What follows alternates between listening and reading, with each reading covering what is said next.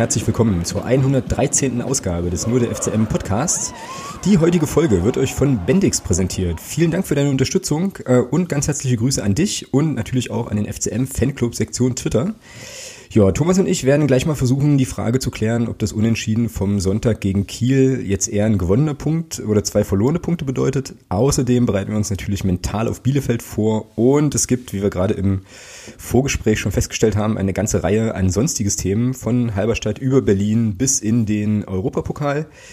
Ja, und damit legen wir mal los, haben wir eine ganze Menge Sachen zu besprechen. Hallo Thomas, grüß dich. Guten Abend, hallo Alex. Servus. Ich habe jetzt gerade darüber nachgedacht, wie merkwürdig das ist, wenn wir live senden und vorher schon in diesem Pre-Live waren, dass ich dich dann nochmal begrüße, weil wir uns ja schon mal begrüßt haben, sozusagen. Ja, ist ja nicht schlimm. Nö. Weil für die, die nicht live hören, verstehen wir. Das stimmt, das ist richtig. Genau. Genau. Ja, war eine Menge los, ja. So irgendwie in den letzten, ja, ich sag mal fast schon 24 Stunden irgendwie. Also das Sendungsdokument hat sich ja eigentlich erst so gestern und heute so gefüllt, vor allem mit den sonstigen Sachen. Oh ja. ja. Passiert. Genau. Deswegen sollten wir auch direkt ähm, einsteigen. Loslegen. Währenddessen ich jetzt hier nochmal schnell den, den Hashtag suche. Krügels Erben, Hackengas, Grüße. Okay, alles klar. Ja, dann lass uns doch direkt einsteigen mit dem, wie ich ja immer noch finde, ziemlich coolen Spiel gegen Kiel. Ja, absolut. Okay, dann sehr gut, er übt sich meine erste, er übt sich meine erste Frage schon. Und du es genauso gesehen hast. Gut, alles klar, dann würde ich sagen, machen wir Bielefeld, oder? Weil ist ja, den, ja. Ne? Ist klar. oh je. Naja, nee, wir müssen ja schon noch so ein paar Sachen müssen wir schon nochmal ansprechen. Ähm, also ähm, entgegen der sonstigen Tradition, weil du hast jetzt sozusagen dein äh, deine Meinung schon kurz kundgetan, will ich es nochmal kurz ausführen. So, also ich fand ähm, das beeindruckend gut, was äh, unsere Mannschaft da auf den Rasen gebracht hat. Ich glaube auch, dass Kiel zumindest, was so die erste Viertelstunde betrifft, überhaupt nicht wusste, wo oben und unten ist. Abgesehen vom Tor, über das wir gleich nochmal sprechen müssen in der fünften Minute. Aber ähm, da, ich fand ja insgesamt das ganze Spiel über von der Chancenverwertung vielleicht mal abgesehen ähm, relativ viele Sachen ziemlich geil. Also so das frühe Anlaufen, ähm, die Aggressivität, die im Spiel war, ähm, auch die Chancen, die dann herausgespielt worden sind und so weiter. Also es gab dann auf Twitter noch so eine kleine Diskussion mit der Diana und mit dem Dirk ähm, nach dem Spiel, wo es so um die Frage jetzt ging, die wir dann nachher nochmal klären müssen, ob das jetzt nun ein gewonnener Punkt oder zwei verlorene waren und so. Aber ich muss dir ganz ehrlich sagen, ich bin nicht unzufrieden äh, aus dem Stadion gegangen. Nein, ich auch nicht. Also absolut nicht. Ganz im Gegenteil. Also ähm, die äh, vorher wichtigen Spiele haben wir gewonnen gegen Aue und gegen Ingolstadt, gegen direkte Konkurrenz und das gegen Kiel. Ja, das war ein schönes Fußballspiel von beiden. Also hat sich keiner versteckt. Das ging vor allem in der zweiten, so, vor allem so eine Schlussphase, die letzten 20 Minuten ging es hin und her. Da hat man wirklich gesehen, beide wollen gewinnen. Großartig. Schönes Fußballspiel. Eine Werbung für den Fußball sozusagen um mal hier die Phrasenschweinbilanz ja, auf, genau, so kann man, ja, wenn man, wenn man das, ja, so kann man es natürlich auch sehen, genau. Äh, zum Thema Phrasenschwein muss ich nachher nochmal was sagen, äh, schon ein kleiner, ähm, kleiner Spoiler-Grüße an den Sven an der Stelle. Ähm, ja, dann lass es uns doch mal äh, so ein bisschen sezieren irgendwie. Also Auftritt insgesamt haben wir jetzt beide gesagt, war, war sehr, sehr gut. Ähm, ja, in der ersten Viertelstunde, wie gesagt, dachte ich eigentlich, hatten wir die Kieler absolut im Griff. Äh, Kronholm im Tor immer mal mit so ein paar, mit so ein paar kleinen Wacklern, wenn er da schnell und hoch angelaufen wurde. Aber wir gehen in der fünften Minute, geraten wir in Rückstand. So. Ähm, Geil. Warum? Also nicht, dass wir in Rückstand waren, aber. sehr, sehr, sehr, gut. Jawohl, Rückstand, hervorragend. Nein, live, also live am Live ich schon mal. nee, also nicht, dass wir in Rückstand waren, aber das Tor, super. Also, das ist für mich Umschaltspiel, beziehungsweise so kann man äh, ein Spiel verlagern und dann schnell machen, ja, großartig. Also auch wenn da ein bisschen Glück dabei war, gerade also auch in der Entstehung, aber das Tor an sich super rausgespielt. Klasse Pass nach außen, dann auch ein richtig guter Pass nach innen, ja, und der lässt sich das dann auch nicht nehmen, ja, also hm, ja, wie ist es denn, also wie ist es denn entstanden? Warum, warum äh, waren wir da hinten so offen? Wir waren, ich weiß es nämlich nicht mehr so ganz genau, muss ich dir ganz ehrlich sagen. Und die äh, sehr kurze The Zone-Zusammenfassung, wo sich The Zone auf zwei Minuten elf noch einen drei Sekunden Zoom auf das Gesicht von Michael Oenning gönnt, ähm, sind, war jetzt, also haben wir da auch nicht so richtig Aufschluss gegeben, weil da wurde dann sozusagen nur die Umschaltbewegung gezeigt, aber nicht die Entstehung davor. Äh, das war recht clever, also es war recht clever, finde ich. Also Kiel lockt uns so ein bisschen raus und hat dann natürlich ein bisschen Glück, dass der Krone da gegen Beck den Ball dann nicht verliert, in meinen Augen. Ach, das war die ähm, Szene. Ja, okay, okay. Dann auch, die, dann flankt er den Ball auf unsere linke Defensivseite, also rechts raus aus, aus Kieler Sicht. Ja, da müssen wir den Ball eigentlich das erste Mal bekommen. Ähm, gehen dann mit zwei Spielern drauf und Michael Niemeyer halt auch und lässt dann seinen Gegenspieler so ein bisschen stehen. Ja, da kommt der Ball in der Mitte zum, zum, zum Laszlo Benesch, glaube ich, heißt er. Und ja, der spielt dann natürlich einen super Ball auf die rechte Seite raus. Ja, und in der Mitte macht dann eben der Tobi Müller den, den kleinen, aber in dem Fall entscheidenden Fehler, dass er sich äh, zum, für einen kurzen Moment zum Benesch ähm, orientiert und sein Gegenspieler dadurch die anderthalb Meter Vorsprung hat, die er dann am Ende auch braucht, um das Tor zu machen, der Serra dann, ja. Mhm. Und dann ist es auch grandios, dann ist es auch wirklich gut gespielt. Also der Ball von Benisch raus nach rechts. Ja, und dann, der war stark, das stimmt. Der war richtig stark und dann hat er natürlich da den ganzen Raum vor sich und gibt ihn dann in der Mitte und dann wie gesagt aufgrund dessen, dass der Florian, oh, jetzt hätte ich fast wieder Florian Müller gesagt, dass der Tobi Müller sich da ähm, eben diesen einen Schritt nach vorne orientiert und, und nicht bei seinem Mann bleibt, der ist dann entscheidend nachher dass der Serra dann völlig frei zum Abschluss kommt. Ja gut, und Loria am Tor ist dann natürlich völlig chancenlos. Mhm. Ja, weil es dann halt einfach auch gut gemacht ist, hält ja nur einen Schlappen hin, ja, und äh, ist das Ding dann drin. Ja, also ich glaube, dass, äh, dass der Käse da an der Stelle schon gegessen war, an der der Ball auf die rechte Seite kommt. Ja, also, ne? genau. Also diese, dieser äh, Schnittstellenpass oder wie auch immer du das nennen möchtest, äh, war ja auch so ein One-Touch-Ding, glaube ich. Also ja. der kriegt den, kriegt den im Mittelfeld, leitet dann, guckt kurz hoch, leitet den direkt weiter. Da war die Abwehr, also der Stand war sehr, sehr hoch irgendwie und da war dann... So ein bisschen rauslocken lassen. Ja, genau. Und da war dann die Abwehr, also war es halt hinten einfach offen. So, und ja gut, der letzte Pass äh, kam natürlich auch präzise, aber da war der ja schon blitzeblank. Also das siehst du dann auch in der Wiederholung äh, dann nochmal, dass die sozusagen, also dass die sich ja da, dass die ja da Platz hatten.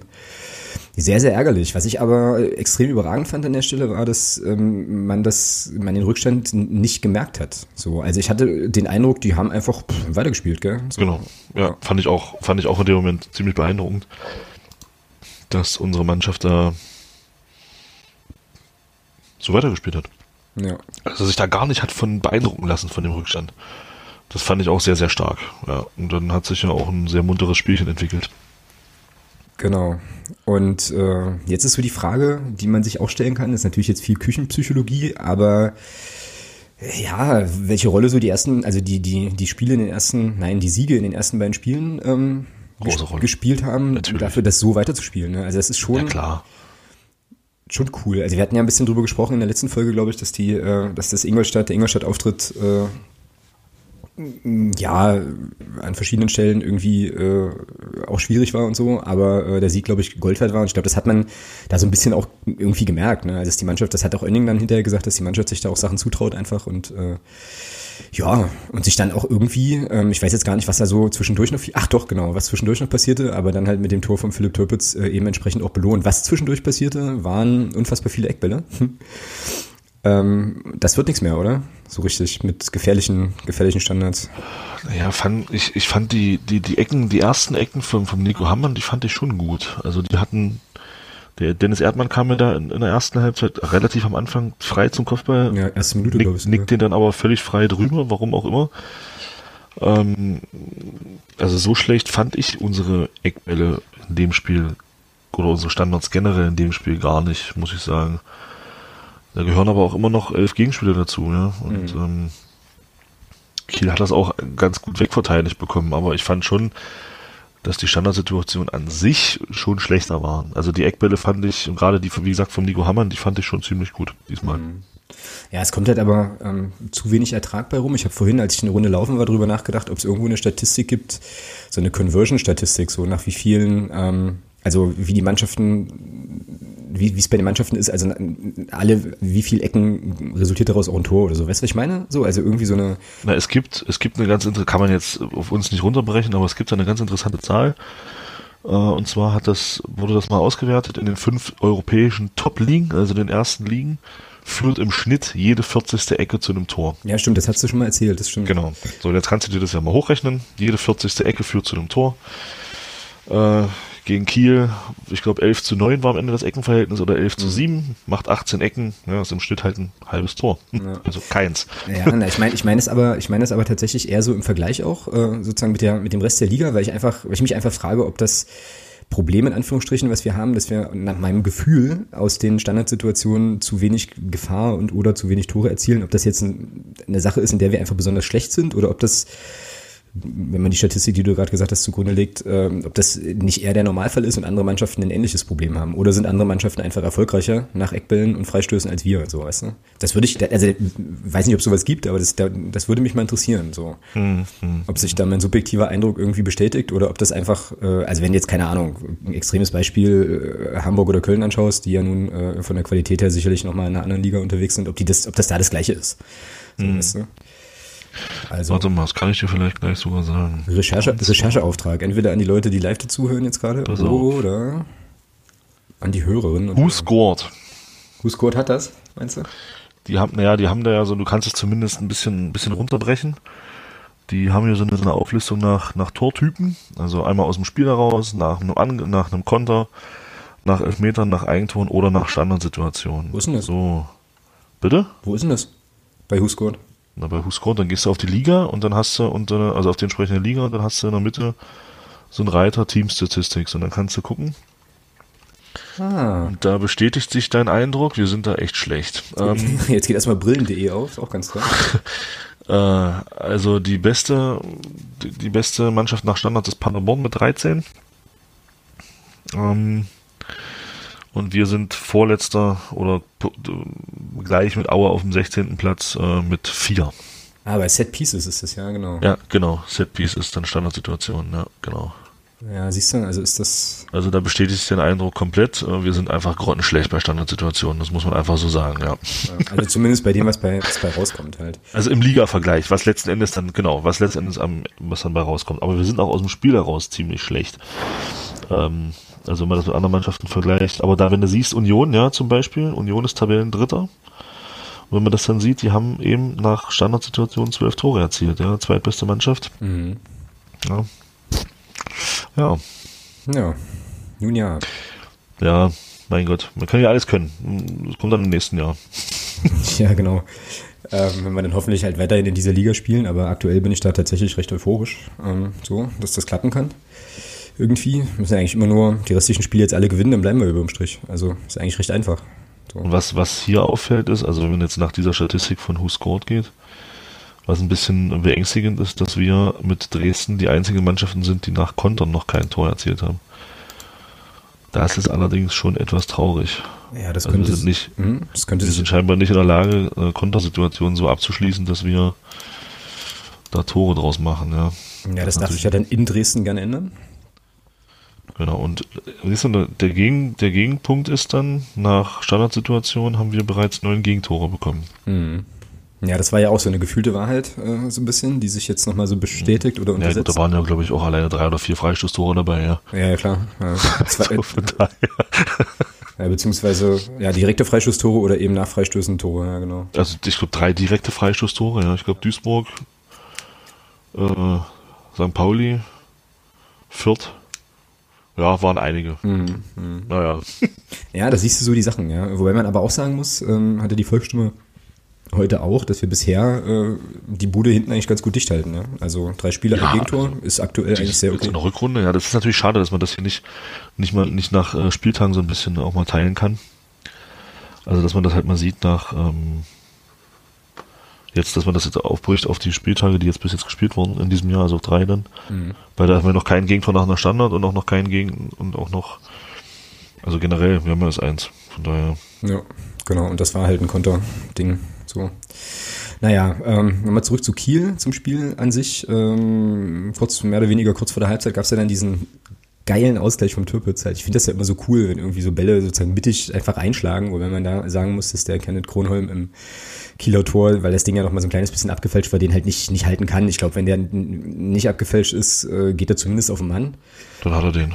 Ja, so, wenn er die kommt, Flugbahn kriegt, die er kriegen soll, dann hat er den. Ja. Kommt er zumindest hin, aber ähm, ja, war halt wieder ein geiler Moment, weil das natürlich auch so ein sattes Teil war, wieder vom, vom Türpitz, mit ein bisschen Glück auch, äh, eingeleitet ja von Marius Bülter, der wieder großartig gespielt hat, aber das, ich glaube, das braucht man jetzt nicht nochmal zu erwähnen, weil das ja irgendwie Standard ist bei ihm. Ähm, und dann haben wir ein kleines bisschen Glück, dass der Ball da mit dem, also an Lohkämper vorbei mehr oder weniger so durchrutscht und der Türpe zieht ab, ja. Also das ist auch ein, für mich ein Zeichen von Selbstbewusstsein und das ist der Philipp Türpitz, der uns in der letzten Saison so viel Freude bereitet hat, auch mit solchen Aktionen. Ja, und dann war das halt ein sattes Ding und vollkommen verdient. Also ähm, mega gut auf jeden Fall. Und ähm, was man auch da auch nochmal sagen muss, ist ja, ähm, Kiel ist ein Top-Team, ich glaube, das kann man definitiv so sagen und gegen ein Top-Team dann so aufzutreten und auch so zurückzukommen und dann auch noch Chancen zu haben auf einen Sieg, also ja, kann man jetzt nicht mehr, nicht mehr allzu viel meckern. Ja, deswegen war ich so ein bisschen überrascht, also auch so in meiner eigenen Filterblase so ein bisschen, dass man da so enttäuscht war nach dem Spiel. Ja, na, ich glaube, das lag aber tatsächlich eher daran, dass man, äh, also dass man so ein bisschen halt der einen oder anderen Möglichkeit hinterhergetraut hat, das Spiel noch zu entscheiden. Und ich muss äh, ehrlich sagen, wie gesagt, ich war ja auch eher so im Team, ähm, passt schon. Aber ähm, als ich mir jetzt nochmal die Zusammenfassung angeschaut hatte, habe ich dann auch nochmal auf das Tor oder das eben das Nicht-Tor von, von Marius Bülter geachtet. Ähm, was er ja, also im Stadion sah das ja einfach total geil aus, irgendwie äh, Ende zweiter Halbzeit, wie er sich da ähm, irgendwie durchsetzt, da nochmal ein schönes Tänzchen hat und dann den Ball eigentlich einfach ins Tor schlänzen möchte und der geht gegen den Pfosten. Aber Christian Beck war da in der Mitte wirklich blitzeblank, ja. Und wenn er den, äh, also lässt ihn seinen Gegenspieler super aussteigen, der muss ihn nur rüberschieben, dann hat Christian Beck das Tor komplett vor sich, macht das Ding. Ja. ja. So, das ist halt ärgerlich. Also, das ist so, so eine Sache, wo ich dann hinterher so dachte, Mann, oh, äh, also wenn das Ding reingeht, hast du immer recht, ja, ist ja wie immer ähm, so, aber da dachte ich mir so, oh, Gripfel, also das war schon, das lag schon auf dem Silbertablett, ja, das Ding. Ja, aber er hat ja im Interview dann hinterher gesagt, ähm, dass er sich, dass er in dem Moment, wo er den Ball bekommen hat, schon wusste, dass er den dass er den in eine lange Ecke schieben will. Ja, und, klar. Und da bist du, das klingt jetzt doof, aber da bist du, wenn du dann den Ball hast und als Stürmer bist du dann eben in diesem Tunnel. Da kriegst den Ball, hast die Chance, läufst auf den Torwart zu, ziehst den nochmal auf, den Gegenspieler.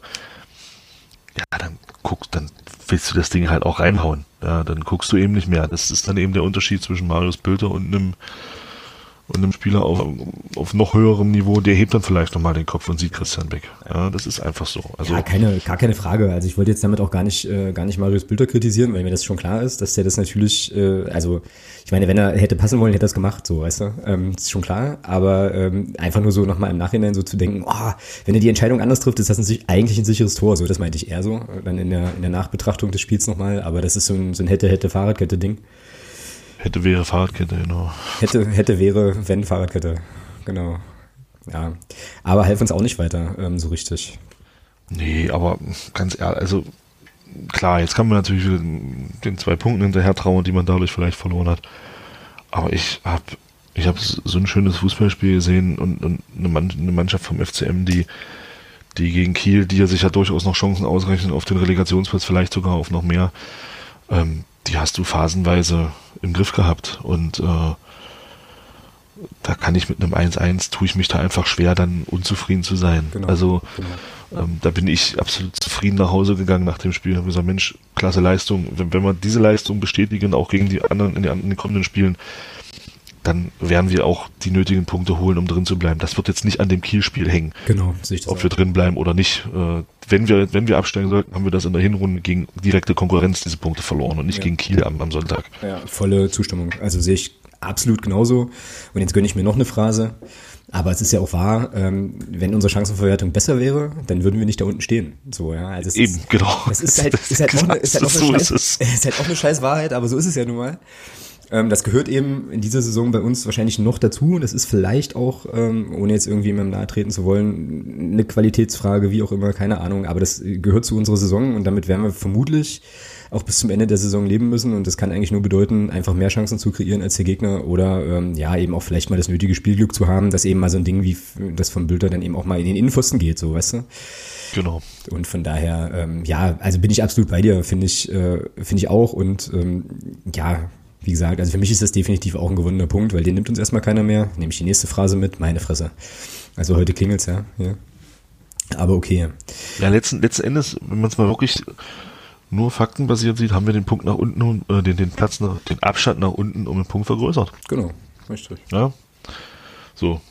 Und damit, und, und das gegen eine, wie gesagt, und das gegen eine Mannschaft, die ganz andere Ambitionen hat als wir. Genau. Also wenn das jetzt Sandhausen oder, oder Duisburg gewesen wären, würde ich auch anders sprechen. Aber äh, genau, da genau. ist schon okay. Und genau. zwei Sachen noch, äh, noch mal dazu. Sache eins ist, Kiel hat ja auch noch Möglichkeiten, darf man auch nicht vergessen. Ne? Die hatten, ja, das Spiel kann durchaus auch 2-1 für Kiel ausgehen. Das ist so, genau. Und ja. die zweite Sache, ähm, ich weiß nicht, ich habe das zu dir im Stadion gesagt, aber vielleicht denkst du darüber jetzt inzwischen auch anders, weiß ich nicht genau. Ähm, ich fand uns ja, und das ist auch nachvollziehbar, so ab der 75. Minute eigentlich platt. So. Also irgendwie hatte ich den Eindruck, da ist der Tank leer so.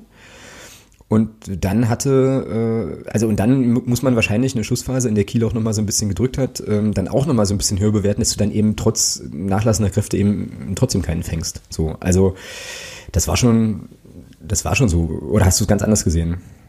Jetzt so mit der Fitness am Ende hinten raus. Naja, man hat schon gemerkt, dass die, dass die Truppe ein bisschen, dass da schon dem hohen Tempo, was man da phasenweise gegangen ist, auch Tribut gezollt,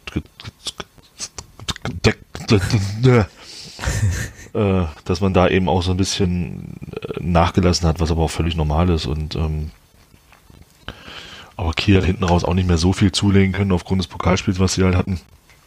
Von daher war das ganz gut und ich fand das jetzt, ja, war nicht so, ich fand das jetzt nicht so, nicht so schlimm, na, weil schlimm. man eben sehr hohes Tempo gegangen ist. Ja, na schlimm fand ich das auch gar nicht, sondern ich fand es tatsächlich dann eher positiv, eben dies, das, das Gegentor dann das, trotzdem nicht zu genau, fassen. So, dass man dann halt das gehalten hat, ja. Also ich, genau. ich da letztes, also in der Hinrunde in Fürth ja, zum Beispiel, ähm, wo man genau. das eben nicht geschafft hat, oder auch Duisburg genau. oder Regensburg, wo man diese Tore dann eben noch bekommen hat, da ist die Mannschaft schon jetzt einen Schritt weiter, ja. Definitiv. Dann lass uns mal noch auf drei Personalien gucken. Ähm, eine geht relativ schnell, weil er jetzt auch nicht so viel gespielt hat, aber es trotzdem schön war, dass es passiert ist. Tarek Chad hat seine ersten ja, Zweitligaminuten bekommen. Total Wunderbar. Cool. Super. Ja, hätte ruhig noch ein 40-Meter-Tor dranhängen können. Ja, nee, aber hat mich für ihn unheimlich gefreut. Ja, ja fetzt und zeigt halt auch, dass, ähm, naja, dass da keiner so richtig komplett abgeschrieben ist, äh, so. Wobei, äh, naja, gut, Christopher Hanke wahrscheinlich dann doch eher schon, äh, so. Von Richard Weil und äh, Steffen Schäfer hört man noch gar nichts mehr, ne? So richtig. Ich meine, Weil war eingeschlagen, weiß ich, irgendwann mal, aber Steffen Schäfer ist eigentlich einfach raus. So. Ja, aber Tobi Müller und, und ja. Erde machen das derzeit so gut. Da kommt, da gibt es auch überhaupt keinen Grund, irgendwas zu ändern zurzeit. Genau. Ja, also. Sehe ich auch so. Ähm, ja, was nochmal so ein bisschen die Frage nach dem Spielsystem aufwirft. Ähm, so, also Volksstimme schrieb vom 4-4-2, glaube ich, zu Beginn zumindest des Spiels. Ähm, ich bin lange nicht draus schlau geworden, aber ich habe vielleicht auch einfach nach der falschen äh, Grundordnung irgendwie geguckt, weil ich äh, mich sehr dafür interessiert habe, was Nico Hamann macht. Das ist nämlich die zweite Personalie, über die ich gerne mal sprechen wollen würde. Und der hat Sechser gespielt. Ja, dann können wir es als 4-4-2 auch durchgehen lassen, zumindest zu Beginn, oder? Zwei zentrale Innenverteidiger und dann halt, ja. Ja, und äh, Nico Hamann dann vor der Abwehr, genau. Ja, was sagst du zu seiner Leistung?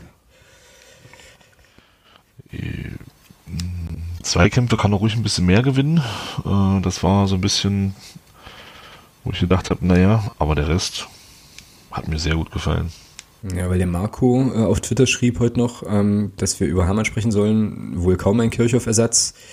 Wenn man dem Kicker glauben darf und auch aus dem Gefühl heraus war es so, war es so, 0% Zweikampfquote. Ich kann die positiven Berichte nicht so ganz verstehen. Ähm, ich fand ihn stark. Also ich fand das, fand sein Spiel halt gut. Ähm, so mit den also ich fand ihn im Großen und Ganzen auch gut, genau. Ähm, einfach weil er äh, auf der Position eben auch was hat, was bei uns nicht viele haben.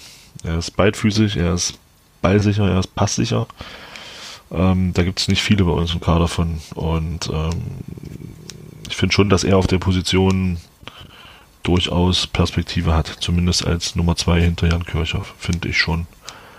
Ja, ähm, was er natürlich auch mitbringt, hat man ja auch gesehen, ist halt so diese Freistoßgeschichte. Ne? Also da gab es ja auch einen schönen Flatterball, den er da losgelassen hat, wo es ein bisschen ärgerlich war, dass der, oder naja, gut gemacht von Kronheim, kann man jetzt sehen, wie man will, dass der äh, sozusagen nicht nach links prallen lässt, wo Dennis Erdmann steht und nur einschieben muss, sondern dass er da. Ja, aber das, ah, das ist, das ist, das ist genau. Prallt.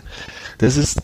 So, jetzt bin ich gespannt. Jetzt habe ich ja, genau. irgendwas falsch gemacht. Okay. Nee, nee, nee, aber pass auf, ähm, ich, das sehe ich anders. Ich finde, finde, Kronheim macht in der Situation, auch wenn das ein Flatterball ist, alles falsch. Ah, okay. Weil der Ball, weil der, Prall, der Ball darf niemals nach vorne prallen. Was wir dann falsch machen, ist, dass kein Spieler von uns aus der Mauer oder hinter der Mauer dann nach, direkt nach vorne geht auf den Torwart zu. Wenn da einer nur, nur spekuliert und dahin geht, dann ist er drin. Weil Torwart Grundregel, Bälle zur Seite weg, nicht nach vorne. Und, und er wehrt nach vorne ab. Und wenn, da muss nur einer von uns, ein Spieler von uns muss spekulieren und einfach diesen, diesen, diesen Weg in diese Richtung machen, dann steht's da, dann klingelt's. Jo. Ja. Also, ja, kann. Also ich, ich finde schon, dass Kronan da, ich, machen wir uns nichts vor, der Ball ist natürlich auch extrem scheiße zu halten, ja. Der, also das hat man ja von unserer Position wunderbar gesehen, der, der fliegt dreimal nach links, dreimal nach rechts. Ähm, ich glaube, der ist dann auch noch aufgeprallt. Äh, kurz vor Kronheim, also das war auch halt unheimlich schwer zu halten. Aber da muss ein Stürmer von uns oder ein Angreifer von uns stehen. Ja. Ja, na und es war ja auch sauwindig, darf man ja auch nicht vergessen. Ich weiß nicht, ob das eine Rolle spielt dann auch unten auf dem Platz so, aber ähm, das war, also klar, der war nicht einfach, äh, nicht einfach zu nehmen. Ich hätte mir halt nur gewünscht, wenn er den schon nach vorne prallen lässt, dann doch bitte zum Erde, weil der stand da schon. Ja, wie gesagt, wenn da einer einfach frontal aus der Mauer heraus dann von uns da auf diesen, einfach auf, auf den Tor zuläuft, dann klingelt's da, weil dann stehst du blank vor dem. Ja, stimmt. Ja, aber wie gesagt, ansonsten ähm, zumindest, also nachdem ich jetzt schon ein paar Kommentare gelesen hatte, so zu Nico Hamann und äh, hm, naja und so, bin ich jetzt vielleicht dann doch ein bisschen defensiver und sage auf jeden Fall eine sehr solide, äh, also jetzt vielleicht nicht, nicht, nicht, nicht übelst überragend, aber auf jeden Fall eine grundsolide Vorstellung so. Ja, war eine ähm, gute Leistung. Guter, guter Ersatz hat seine Chance, finde ich, finde ich, genutzt. Ähm, hat, der hat natürlich auch das feine Füßchen, um halt auch mal, was, aber das kennen wir ja nun schon von ihm, er spielt ja schon so ein, zwei Tage bei uns, dann halt auch mal mit längeren Bällen, präzisen Bällen irgendwie auch Angriffe einzuleiten und so weiter. Also das war schon okay. Irgendwie ähm, muss man sich zumindest jetzt erstmal nicht so viele Gedanken machen. Die Frage ist natürlich, was heißt das eigentlich für Björn Rother und andere, wenn Nico Hammann, der dann auch eine ganze Weile raus war, dann halt eben da spielt. Aber das ist dann wahrscheinlich eher, spricht wahrscheinlich eher für die Spielphilosophie, die Michael Oenning vielleicht auch an den Tag legt. Ne? So. Oder er war jetzt vielleicht auch einfach mal dran. Ich meine, keine Ahnung, wir sind ja nicht beim Training dabei oder so. Ja, jo. genau.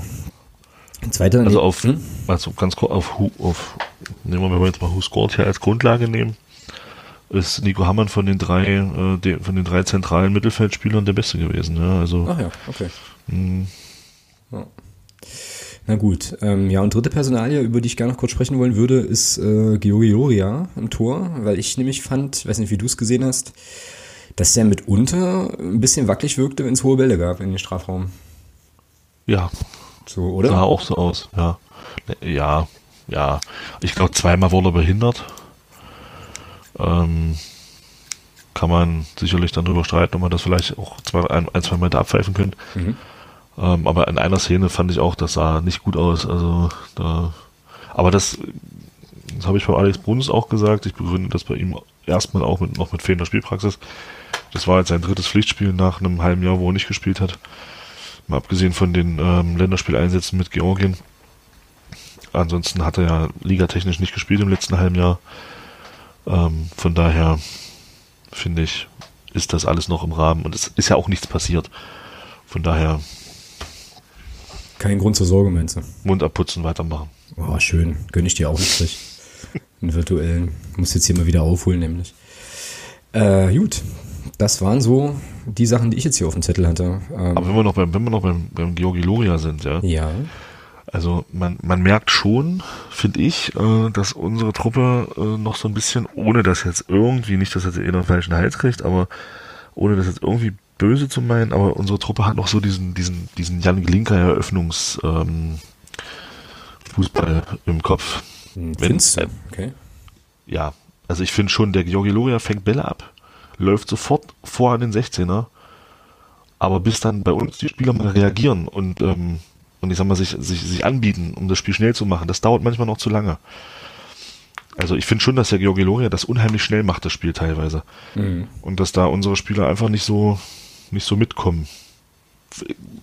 Das, das meinte ich mit äh, so ein bisschen Jan Klinker, weil der hat das auch mal ein bisschen ruhiger alles gemacht und hat dann selten mal wirklich schnell versucht, das Spiel schnell zu machen und ähm, das merkt man schon, finde ich. Also das ist, das muss man so ein bisschen raus aus den Köpfen. Ja, aber das ist vielleicht auch eine Entwicklung, wo sich äh, auch seine Hintermannschaft eben auf sein Torwart auch noch einstellen muss, vielleicht ein Stück weit, auch in ja, Spielsituationen und von daher bin ich da recht zuversichtlich, dass das, ähm, dass das noch kommt. Ich finde diese Tempowechsel, die er dann reinbringt, finde ich äh, sehr, sehr gut. Ich finde halt die Abwürfe so geil. Also irgendwie, ja. ich weiß nicht, das ist mir bei ihm, ist, also er ist so der erste Torhüter, der bei uns spielt, bei dem mir das so extrem auffällt. Ich weiß nicht genau warum, ob das die anderen einfach nicht gemacht haben oder so, aber was er da rauskellt, äh, bis hinter die Mittellinie Abwurf, ab, abwerfenderweise, ist schon irgendwie cool. Also ich finde das fetzt. Das ist mir beim in Ingolstadt das erste Mal aufgefallen und äh, ja, jetzt im Heimspiel auch wieder geile Geschichte. Irgendwie ist es, irgendwie ist es nett. Äh, nett. Ja. ja, das war so Kiel, oder? Also bleibt jetzt eigentlich nicht viel mehr zu sagen. Chancenverwertung haben wir angesprochen. Personen haben wir auch angesprochen. Ja, also wir beide sind der Meinung, im Grunde, also solide, solide Geschichte. Gewonnener Punkt, definitiv. Und so kann man weitermachen, fußballerisch, auf jeden Fall. Ich war zufrieden, ja. Ja, das ist doch wunderbar. Dann lass uns auf Bielefeld schauen.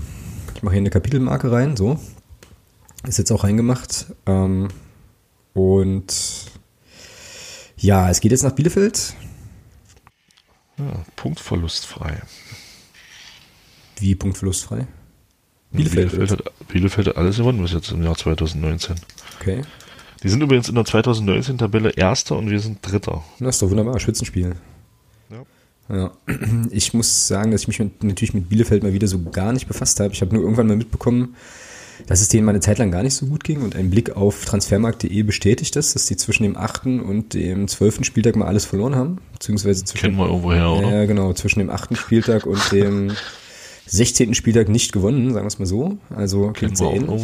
Ja, und dann ging es aber.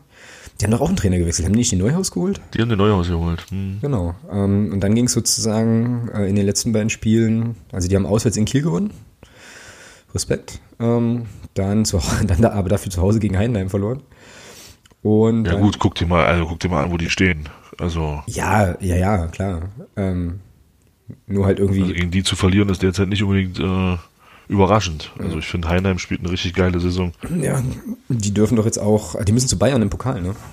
Ja, das ist, ja gut, so was anderes Thema. Ja, klar, anderes Thema, aber äh, fiel mir jetzt bei Heidenheim gerade ein.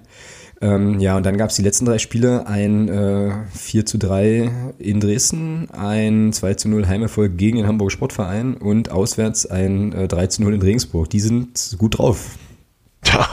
Ja, ja. so. Ja. Ja, ist halt nur schade, dass jetzt nach den drei Siegen äh, erstmal wieder eine Niederlage folgen muss. Ist halt bitter, aber äh, kann uns ja auch egal sein oder nur helfen. Ja, krass. Halt. Ähm, Zuschauerzahlen sind auch, äh, ich hätte jetzt fast gesagt, so ähnlich wie bei uns, aber es kommt nicht ganz hin. Die haben äh, immer so Ausschläge nach oben, also Köln und Hamburg ist klar äh, ausverkauft. Dann haben die jetzt hier aber auch so Sandhausen 14.091 Leute. Ja, okay, aber ich denke mal, gegen uns wird es, wird es schon, wird es schon auch voll. Ja, also ich habe keine äh, Vorstellung so richtig, ähm, wobei ich das Stadion kenne, weil ich da schon mal war, aber ähm, was uns da so erwartet, keine Ahnung, hast du die irgendwie verfolgt, hast du von denen was gesehen, äh, hast du irgendwie, weißt du mehr zu Bielefeld zu sagen? Ähm, naja, das Spiel gegen Dresden habe ich mir in einer größeren Zusammenfassung angeguckt. Also was heißt in einer größeren? Das bei Sport 1 habe ich mir das angeguckt, die Zusammenfassung. Ähm, ja, ich sag mal, ein 3-1 musst du erstmal erst drehen, ja, in ein 3-4. Ach, warte mal, war das nicht das Spiel, wo Dynamo irgendwie drei Eigentore ja, oder so? Nee, das nicht, aber ein wunderschönes Eigentor. Ja, das war schon, das war schon richtig geil. Ähm, aber die hatten halt 3-1 geführt zu Hause und Bielefeld hat dann mit Herrn Neuhaus, ja, Geschichten, die der Fußball eben so schreibt, äh, dann dort 4-3 gewonnen. Das muss schon für den ein ziemlicher innerer Vorbeimarsch gewesen sein. Darf ich dir dafür jetzt einen Strich geben? Na, aber gerne doch. Geil. Ähm, das muss ja, das war schon, glaube ich, für ihn, auch wenn er das sicherlich nicht, nicht gesagt hat, aber das wird schon eine Genugtuung gewesen sein, dort mit Bielefeld äh, gewonnen zu haben, nachdem er da geschasst wurde. Ich meine, Dresden befindet sich ja nur auch auf dem absteigenden Ast. Ja, aber ist auch ein anderes Thema. genau, das werden wir in zwei ähm, Wochen besprechen. Ja, Bielefeld ist schon, ja, die sind gut in die sind gut reingekommen ins neue Jahr. Also das ist schon, vor allem schießen die halt auch Tore, ja. Ich meine, drei Gegentore ist jetzt auch nicht sonderlich viel. Und ich glaube elf geschossen, ja. Oder vier, drei, zwei, neun. Ja, erleben Sie live, wie ich mich jetzt darüber informiere, wer überhaupt in Bielefeld spielt. Ähm, so. Klos, Vogelsammer. Sven, ja, stimmt, Klos und Vogelsammer. Ähm, also Heulsammer besser gesagt, nicht Vogelsammer. Ja.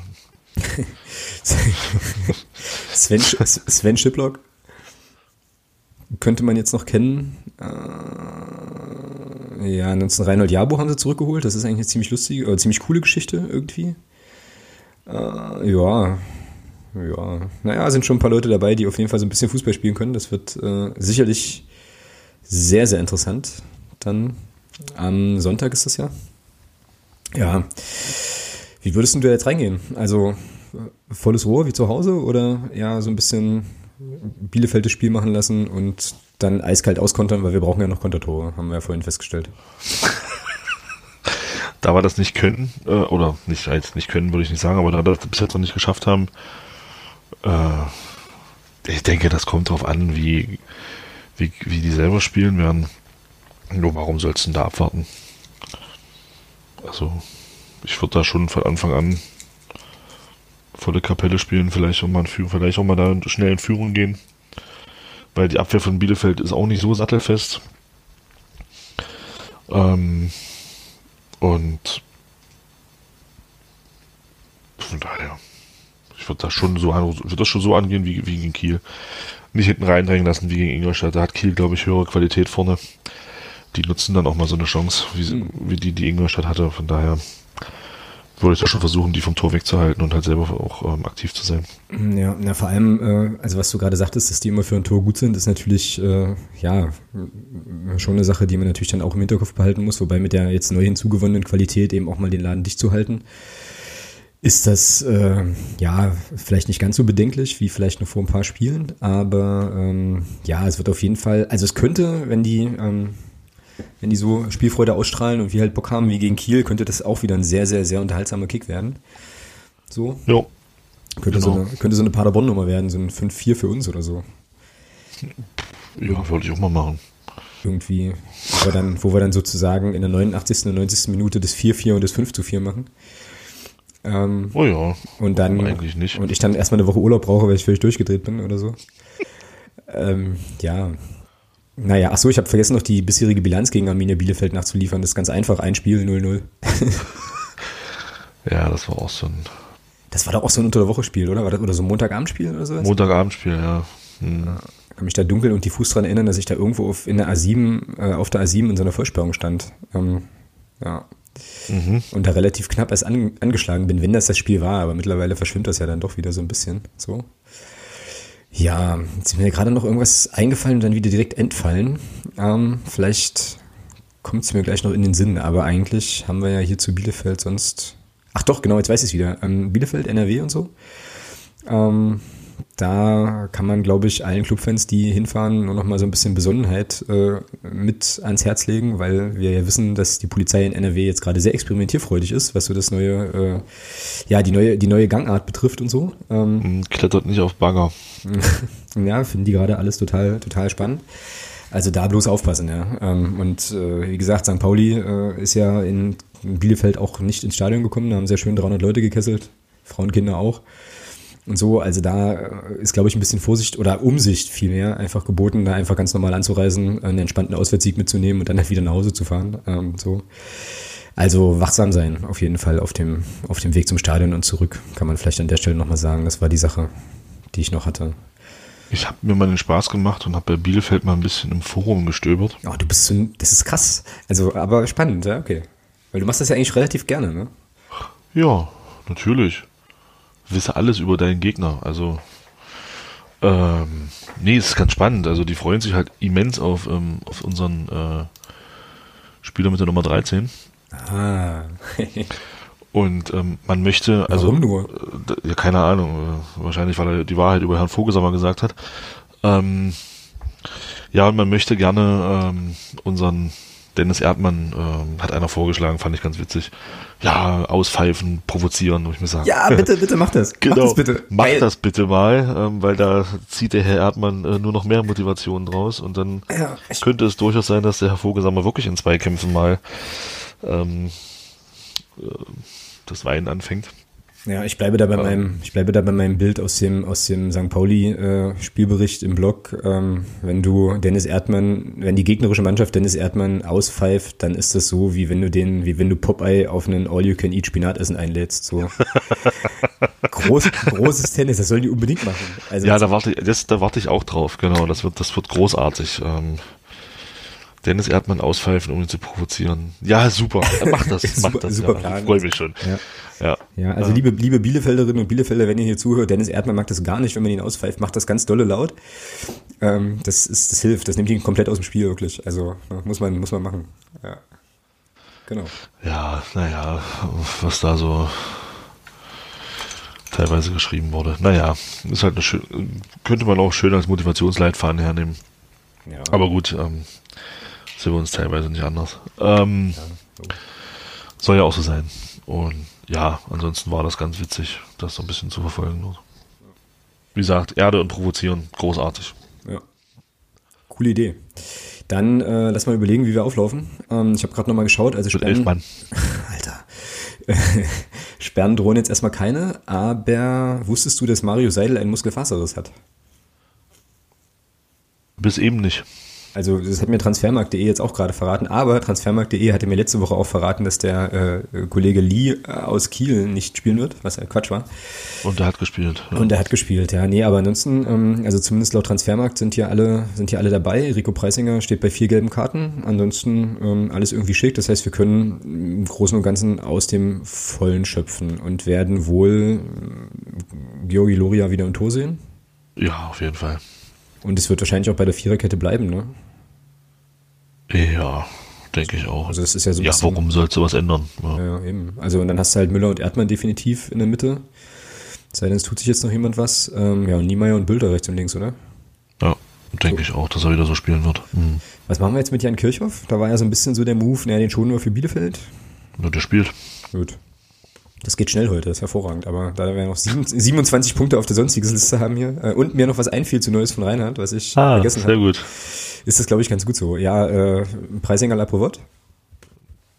Mach's kurz, ich würde sagen, es spielt die gleiche Elf. spielt die gleiche Elf wie gegen, äh, wie gegen Kiel. So Camper Back Türpitz. Ja, die gleiche Elf wie gegen Kiel, äh, bloß dass Kirchhoff und, äh, und Hammer Ja, tauscht, also ne? abgesehen von Kirchhoff und Hammer, genau. Gut. Fantastisch. Dann nehmen wir das so. Lohkemper, Back Türpitz im Sturm, alles schick. Ähm, Ergebnistipp? Das, was hier steht? Das, was da steht. Hm. Na, dann erklär noch. Na, 3-2 für uns. Okay. Super Erklärung. Ja, wir, nee, gehen schnell, wir gehen schnell 2-0 in Rückstand und dann drehen wir das Ding innerhalb von sechs Minuten. Ja. Oh, wir sind jetzt übrigens gerügt. Ich weiß nicht, ob das eine Rüge ist, aber der Dirk schreibt auf Twitter, dass Seidel seit letzter Woche schon verletzt ist. Hab ich natürlich wieder nicht mitbekommen. Und der Joe Ramone äh, schreibt, äh, Aufstellung Bielefeld jetzt wohl elfmal Erde. Ja, das wäre cool. aber Erde und Kopfballchancen und so, nee, können wir nicht machen. Ja, also 2 zu 3. 3 zu 2. 3 zu 2 für uns, ja. Ja, ich glaube, es wird ein 3-1 für uns. Also bei den drei Toren gehe ich mit. Aber ähm, ja, zwei schöne Kontertore und ein widerlich reingegucktes anderes Tor. So und da Bielefeld ja ganz gut drauf ist, Tore schießenderweise gönne ich denen ein Tor, aber ich gönne ihnen nicht die das, drei Punkte. Das 3-2 macht dann übrigens Erde. Okay. Vorm, vorm Heimblock. Vor, vor, vor der Heimkurve, geil. geil. Nehme ich. Nehme ich definitiv, ja. Cool. Naja, dann. Vogelsammer sitzt zu dem Zeitpunkt schon völlig entnervt draußen, weil er keinen Stich gesehen hat. Na, der droht wegen Meckerns bekommen. Rot wegen Meckern wäre auch ein ganz geiler Sendungstitel eigentlich. Rot wegen Meckern, ja. ja. Wobei ich live, live am livesten eigentlich irgendwie. Äh, ja, das hat, ja, das ist irgendwie. Das ist so bescheuert, dass es eigentlich sehr, sehr gut zu diesem Format hier passt. Ähm, ja, ach, ich habe vielleicht, ich habe vielleicht auch in der letzten Zeit zu viel 93 gehört. Ähm, auch möglich. Aber gut. Dann, ähm, ja, was ist zu Bielefeld? Wir werden es uns anschauen. Live vor Ort. Und dann, also zumindest ich werde es mir live vor Ort anschauen. Ähm, und dann können wir nächste Woche davon künden, wie es da gelaufen ist. Neues, hm? Ja, ja, ja. Achso, Neues von Reinhard. Geatmet. Achso, Neues von Reinhard. Ähm, Reinhard Grindel eröffnet Dinge. oh Gott, oh Gott. Warte, ähm, da muss ich kurz. Aber da steht ja gar nichts drin.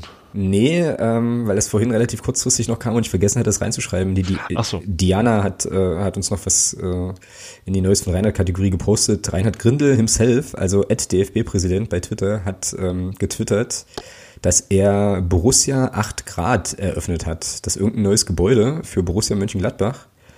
Und es ist ein weiterer Meilenstein in der positiven Entwicklung des gesamten Vereins. Ich glaube, Reinhard Grindel hat schon als Kind in Borussia Mönchengladbach Bettwäsche geschlafen, wahrscheinlich. Ja, also das sind wichtige repräsentative Aufgaben, die unser ähm, DFB-Präsident natürlich übernehmen muss, ist vollkommen klar. Ähm, aber was ich viel interessanter fand, was mir vorhin noch so einfiel, ähm, auf dem Weg zu meinem Arbeitszimmer, bevor wir hier aufgenommen haben, ist, dass es doch jetzt irgendeinen Spiegeltext irgendwo gab oder irgendeinen Text über Lustreisen und Verschwendung und Gedöns im DFB, oder? Ja. Da war doch irgendwie was. Ja. Was ich natürlich jetzt wieder nicht vorbereitet habe, weil es mir echt vorhin erst einfiel. Aber ähm, ja, irgendwie Gemeinnützigkeit auf dem Spiel, weil man eben für viel Geld irgendwelche Partys feiert und irgendwo hinfahren muss oder so. Wundert mich jetzt nicht. Ist aber mal wieder einigermaßen entlarvend. Wenn ich das nochmal finde irgendwo, ähm, beim Spiegel war das, glaube ich, ähm, dann werde ich das versuchen nochmal zu verlinken. Das waren jetzt so die zwei Sachen, die mir einfielen, spontan. Ja, okay. ja. Gut, so viel dazu, oder was? Keine weiteren Kommentare? Da überrascht mich gar nichts mehr. Nee, doch, ähm, ich habe heute auch noch was Interessantes gelesen. Also interessant im Sinne von, äh, Ja, interessant, aber nicht schön. Ähm, diese Geschichte um diese 6,7 Millionen, die damals wohl geflossen sind, ähm, also wo keiner weiß, wo, wo, die hin sind und wofür die geplant waren, ähm, im Zusammenhang mit dem erkauften Sommermärchen. Ähm, das kann, das verjährt in anderthalb Jahren.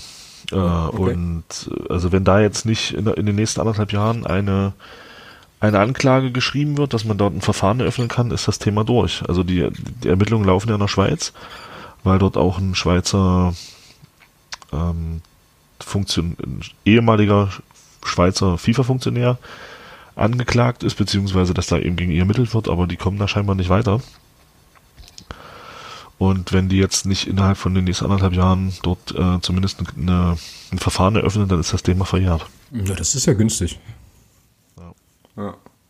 Dann kann sich auch Franz Beckenbauer wieder in die Öffentlichkeit wagen, weil man ihn dann nicht mehr fragen muss, was mit den sechs Millionen passiert ist. Ja. Aber gab es da nicht auch irgendeine Geschichte mit der FIFA, dass die ihre Ethikregeln so geändert haben, dass irgendwie Sachen weniger lange relevant sind oder so? Also irgendwas klingelt da ganz dunkel im Hinterkopf, aber. Das, das kann ich dir nicht sagen. Irgendwas war, irgendwas war da. Ähm, ich, ich knabber ja immer noch an dem Umstand, dass der El Khalifi oder wie der Kollege heißt da aus, äh, aus Paris irgendwie in diesem Exekutivkomitee unterwegs ist. Ähm, andere Geschichte. Der, der vor allem äh, Financial Fair Play überwachen soll. Ja, ja, genau. Was Reinhard Gründer von ihm auch erwartet, aber das hatten wir letztes Großartig, ja, ja genau. das, hm, das ist. Ja, aber es ist schon, das ist schon irre, ja, irgendwie. Also, vor allem, aber das habe ich ja auch schon ganz oft gesagt, aber ich kann es gerne nochmal wiederholen. Das ist so krass, wie mich das einfach überhaupt gar nicht mehr überrascht alles, ja. Also, du liest es, ja. hörst es so, sagst du so, ja gut, alles klar. Jo, alles klar. Weiter im Text, ja. Aber das ist eigentlich kacke. Also eigentlich ist das schon scheiße, ähm, sozusagen akzeptiert zu haben, dass diese Vereine, also dass, dass, dass, dass die alle korrupt sind so, ähm, und damit trotzdem zu leben, ja. Also so richtig konsequent ist das irgendwie auch nicht, aber ähm, ja, keine Ahnung. Also steht der Tropfen, hüllt er wahrscheinlich den Stein und ähm, jetzt gönne ich mir auch noch wieder ein, hier ist der Ruf erst ruiniert, lebt es sich halt ganz ungeniert, nicht wahr? 30 Phrasen, ja. Yeah. Ja, na dann, trag mal ein. Ja, ja aber äh, nun gut. So ist es halt. Grüße ähm, in die Otto Fleckschneise, hier ein paar Kilometer weg in Frankfurt. Ähm, weitermachen. Es wird auf jeden Fall nicht langweilig mit euch. Das ist mal Fakt. Genau. Ähm, ja, und dann rutschen wir schon in unser prall gefülltes sonstiges Segment. Jetzt ein bisschen sportlicher mit Neues von Reinhard, aber wir wollten es auf jeden Fall noch einfließen lassen. Erstmal möchte ich mich ganz, ganz herzlich beim Sven bedanken, der nämlich ähm, uns einen Euro fürs Phrasenschwein äh, überreicht hat, feierlich im Stadion. Also vielen, vielen Dank dafür. Ist natürlich auch schon ins virtuelle Schwein gewandert. Und Grüße an der Stelle. Wir sehen uns dann gegen Paderborn wieder. Ähm, ja, und dann gibt es hier in unserer sonstiges Liste den Themenwunsch unseres Podcast-Paten vom, vom Bendix, der ähm, sich gewünscht hat, dass wir über die ja, Manipulations, über die Manipulationsverdacht gegen Andreas Petersen und Germania Halberstadt sprechen. So, Genau, er hatte uns, er hatte uns dann so ein paar Fragen äh, geschickt. Ich habe dann noch so ein paar Sachen ergänzt, ähm, weil ich dieses Thema tatsächlich ähm, auch auf den Zettel genommen hätte, wenn er es uns jetzt nicht geschickt hätte. So, weil ich da nämlich eine Sache ganz spannend fand äh, und die hat zu tun mit der Berichterstattung über das Thema und die oder vielmehr mit äh, mit den Aufhängern, die da die Medien verwenden. Ich weiß nicht, ob du das also hast du das irgendwie verfolgt überhaupt so ein bisschen oder? Also tatsächlich am mehr am Rande. Also ich habe das halt mitbekommen, dass da Manipulationsvorwürfe gegen den Andreas oder gegen Halberstadt erstmal. Das hat ja der MDR hatte das ja, glaube ich, als erster geschrieben. Hm, kann sein, ja. Und ja, was, ja, also das, ich habe das jetzt nicht groß verfolgt. Ich habe den ersten Text damals gelesen, der vom MDR dann dazu geschrieben wurde. Und seitdem habe ich das eigentlich nicht mehr so ähm, auf dem Schirm gehabt. Okay. Ja, also das geht mir sozusagen, was das Inhaltliche betrifft, geht mir das ganz ähnlich, wobei ich jetzt auch nochmal irgendwie, ja, was im, im, Sport aktuell vom Deutschlandfunk kam da was dazu und bei Twitter findet man es natürlich auch immer mal wieder, kommt einem ja äh, so ein bisschen unter. Ähm, also vielleicht Kontext dazu. Ähm, Germania Halberstadt hat wohl einen Vertrag mit so einem chinesischen ja, Sportmarketing, Sportvermarkter äh, wohl einge, ja, oder, oder abgeschlossen so. Und äh, irgendwie, gefährliches Halbwissen, gibt es wohl den Verdacht, dass, ähm, dass da wohl versucht worden ist, Spiele zu manipulieren. Und Andreas Petersen ganz konkret steht wohl in dem Verdacht oder hat wohl irgendwie mit zwei Spielern von Babelsberg, äh, soll wohl mit denen telefoniert haben und äh, den nahegelegt haben, irgendwie sich nicht so doll anzustrengen gegen Halberstadt oder so. Ähm, und äh, also er selber in der Petersenschen Art, wie wir ihn ja auch kennen, hat das so ein bisschen abgetan, hat gemeint, ach, das war nur irgendwie ein Spaß oder so. Also es war halt gar nicht so richtig ernst gemeint und jedenfalls wird jetzt halt ermittelt. So, also das ist so im Groben mein Stand. Und was ich super spannend fand in den überregionalen Medien, wie gesagt, aber jetzt auch nur über Twitter äh, festgestellt, da wird dann halt nicht geschrieben, also Germania Halberstadt und äh, hier Sportdirektor, was auch immer da jetzt vom Posten hat, Andreas Petersen, sondern da wurde ganz häufig aufgemacht mit der Vater von Nils Petersen. So. Mm, das mir auch, ja, das. Und dann musste stimmt, das hat einmal Tiger ist auch, ja, ja, stimmt. Und dann fand ich das ja, so ja. krass, weil ich mir so dachte, na, der Typ hat aber einen Namen. Ja, da heißt Andreas Petersen, warum kann man das nicht hinschreiben? Ja, so. Und einen, einen, Menschen mit Nils Petersen, der nun ein bisschen bekannter ist, da halt irgendwie quasi als Aufhänger zu nutzen, fand ich, naja, um es jetzt mal vorsichtig auszudrücken, so ein bisschen, ein bisschen schräg irgendwie. Ähm, und es war zumindest auffällig. So nach dem Motto, okay, Nils Petersen kennt man. Wer weiß, was da los ist, gleich mal draufklicken. Ja, der hat irgendwie auch mal so ein, so ein Grußwort oder sowas eingesprochen. Ach, keine Ahnung. Naja, also das ist jedenfalls so ein bisschen der Hintergrund. Und ähm, der Bendix möchte jetzt gern von uns wissen, ob wir es für möglich halten, dass Petersen wirklich Spieler bestechen wollte. Oh je. Da kann, man, da kann man jetzt eigentlich nur, äh, äh, das wird jetzt alles justiziabel, was wir sagen. Ne? Also wir wissen nichts. Genau, alles reine Spekulation, persönlich. Alles Meinung. reine Spekulation. Und ansonsten war schön mit euch, ne? äh, ja, vorstellen kann ich mir viel. Also ähm, das ist, keine Ahnung, das ist inzwischen so krass im Fußball geworden, dass ich äh, da allen alles zutrauen würde, muss ich wirklich sagen. Und ähm, da jetzt was dran ist oder nicht, ja, das müssen halt die Behörden ermitteln, ja. Also das boah, sehr, sehr schwierig. Ja, ich meine, ja, wie du sagst, ne, also möglich, möglich ist wahrscheinlich alles. Ähm, äh, aber ich bin ja äh, bei solchen Sachen, gerade was so, also so sozusagen so, so Halbwelt-Sachen betrifft, halt einfach äh, grandios naiv und kann mir das eigentlich immer also für mich passieren solche Sachen immer nur in Büchern oder Filmen. So, weißt du, das passiert für mich nicht im echten Leben, so Dinge und zum, äh, und auch nicht mit Leuten, die ich jetzt zwar nicht persönlich kenne, aber zu denen man ja irgendwie einen Bezug hat. Dementsprechend äh, würde ich jetzt mal sagen, also ich kann mir das irgendwie nicht so richtig vorstellen, dass Andreas Petersen da wissentlich und willentlich ähm, irgendwie vor allem so plump dann auch, das ist ja das nächste Ding, ähm, versucht da irgendwas anzuleiern so, also ähm, hm, ja, schwierig, aber wie gesagt, wie du schon sagst, ne, also ist irgendwie alles möglich. Es gibt oder gab dazu heute, das habe ich mir vorhin nochmal durchgelesen, ein cooles Interview, was der Daniel George geführt hat ähm, für MDR Sachsen-Anhalt mit einem ähm, ja, Experten für, für Wettbetrug und Spielmanipulation, der im Prinzip, das werde ich auch verlinken, ähm, weil ich das sehr erhellend fand, das Gespräch, ähm, der im Prinzip auch sagt, weil du sagst ermitteln und so, das ist halt scheiße schwer, da ordentlich zu ermitteln ähm, so und da ist dann eben auch die Rolle der Verbände äh, ein bisschen problematisch, weil ähm, die ja jetzt auch, also der Nordostdeutsche Fußballverband beispielsweise ist ja jetzt auch nicht unbedingt das Riesentransparenzwunder. So, und ähm, das Problem wird dann noch richtig groß, wenn jetzt sich irgendwie rausstellt, dass da noch mehr Vereine, also wenn da was dran ist und wirklich noch mehr Vereine involviert sind, weil du dann als Verband ja komplett deine Glaubwürdigkeit an sich verlierst. Das war sehr interessant, das werde ich verlinken, könnt ihr euch mal, ähm, mal anschauen noch.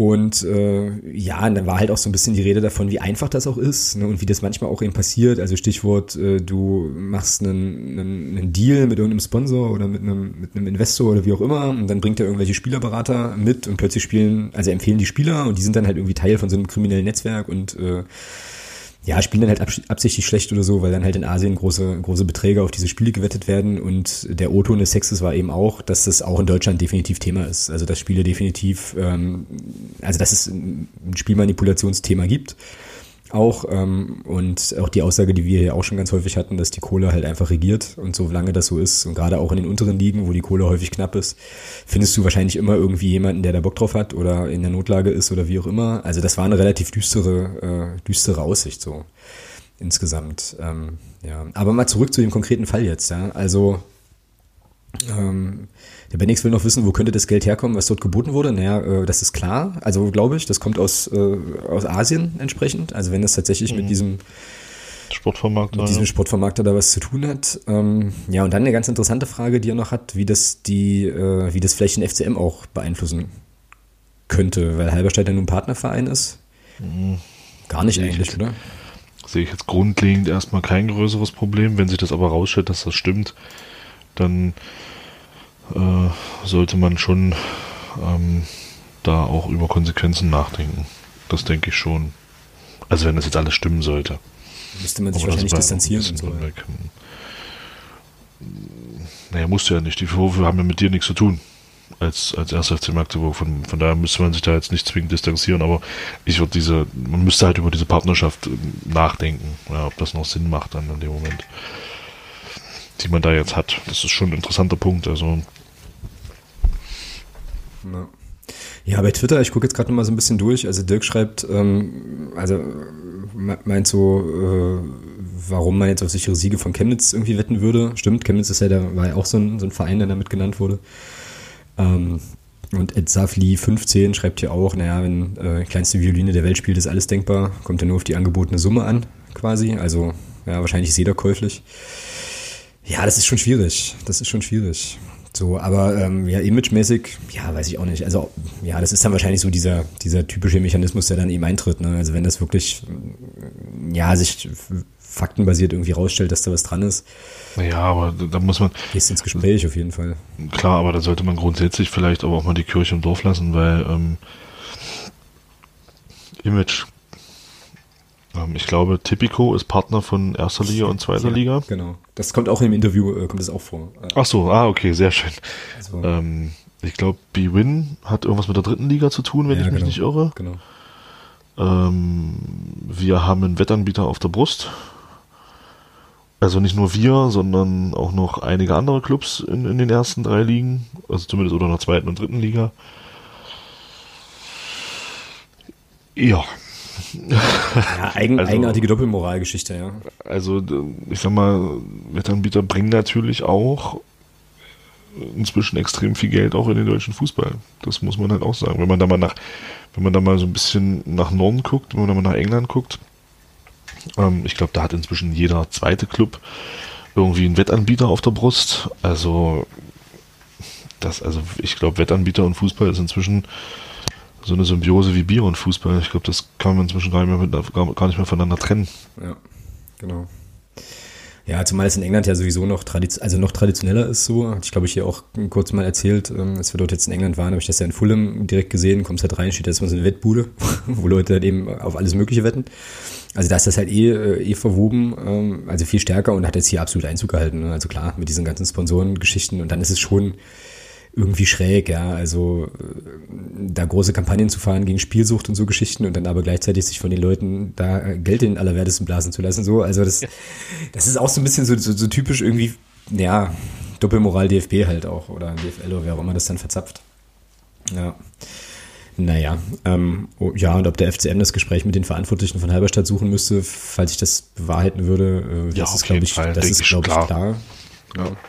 Das sehe ich auch so, ja. Ich meine, da spielen jetzt äh, Spieler von uns, die da halt hin ausgeliehen sind und so. Ähm, aber auch da bin ich wieder naiv genug zu sagen, die müssten, sollten eigentlich so integer sein, dass das, ähm, dass das dann kein Problem irgendwie ist.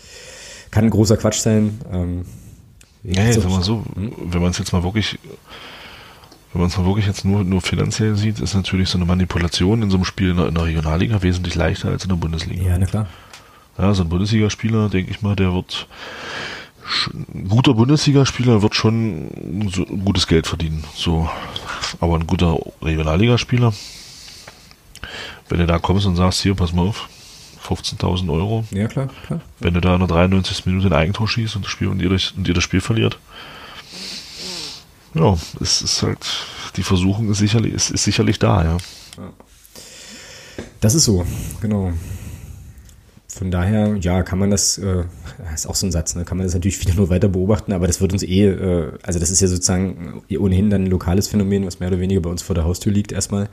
Oder ein lokaler Fall so, das heißt, wir werden es eh mitbekommen, äh, was da, was da weiter passiert. Ähm, wir behalten das ein kleines bisschen im Auge und haben, ich habe so ein bisschen so das Gefühl, wir haben jetzt hier nicht das letzte Mal darüber gesprochen irgendwie. Aber für mich bleibt es äh, nach wie vor irgendwie kaum, kaum vorstellbar. Aber wie gesagt, ich kann da auch, kann da auch grenzenlos naiv sein.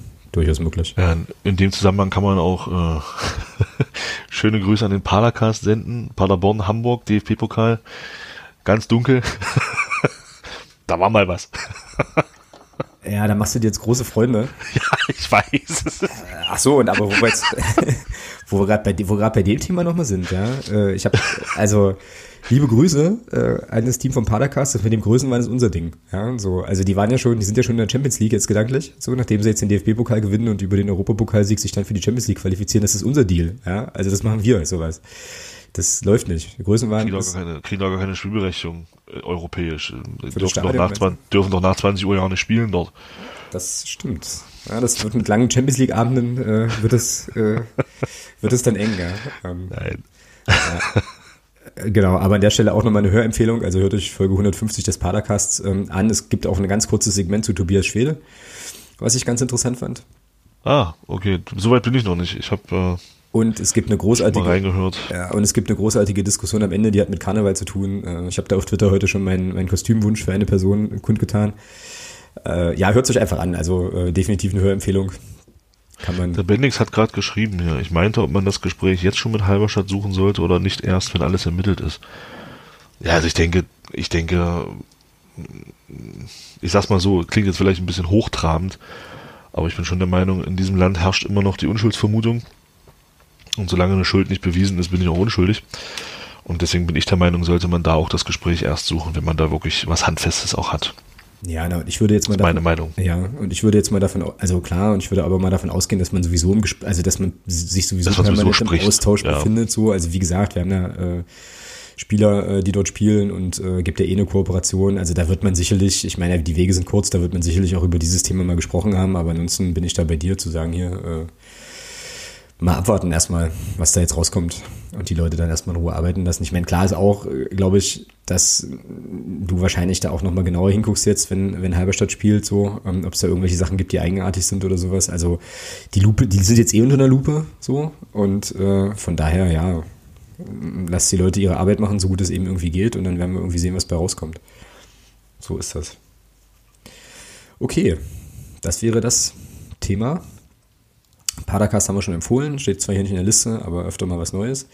Ja, dann noch eine traurige Geschichte, die äh, jetzt so ein bisschen, das heißt so ein bisschen, die ging auf jeden Fall durch meinen Twitter-Feed äh, relativ deutlich, dass ähm, mal wieder jemand gestorben ist, weil er die falschen Klamotten anhatte. Also völlig irre. Ähm, ich rede hier von dem 19-jährigen Union-Fan der ja wohl auf einem Parkplatz niedergestochen worden ist und direkt äh, gestorben ist. Und ähm, die ersten Meldungen oder die ersten ein, zwei Meldungen, die ich dazu gehört habe oder gelesen habe, waren, gingen auch in die Richtung, dass er eben ähm, quasi attackiert wurde, weil er wohl Union Fankleidung trug oder so. Ähm, da, ja, kommt einem so ein kleines bisschen auch bekannt vor natürlich, ja, und ist mal wieder, also lässt, also lässt mich mal wieder fassungslos zurück. So, also ich mir denke, Leute, es ist immer noch nur Fußball.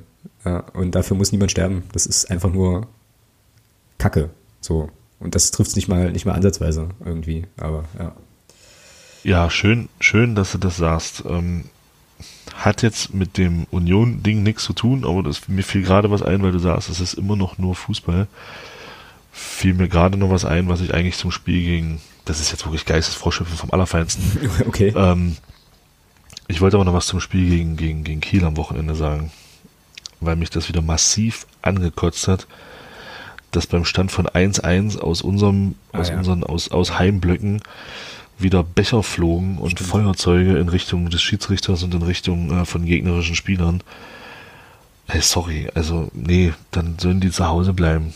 Ja, ganz ehrlich, also wenn dann, wenn dann wieder das, der, der Horizont, der geistige Horizont nur dafür reicht, ähm, äh, um, um so weit zu gucken, wie ich rotze, dann sorry, äh, nee, also ganz ehrlich, was diese Scheiße sollte, geht mir einfach nicht in den Kopf. Was soll das? Warum schmeiße ich da Becher und wieder Feuerzeuge in Richtung Gegner beziehungsweise in Richtung Schiedsrichter? Das ist sowas von bescheuert. Den Scheiß kann man einfach sein lassen. Jo, stimmt. Schön, dass du das nochmal ansprichst. Das hatte ich mich vorhin auch vergessen. Äh, ja, unterstreiche ich zu 100 Prozent. Das ist, also es gibt kein Szenario, in dem das Sinn macht.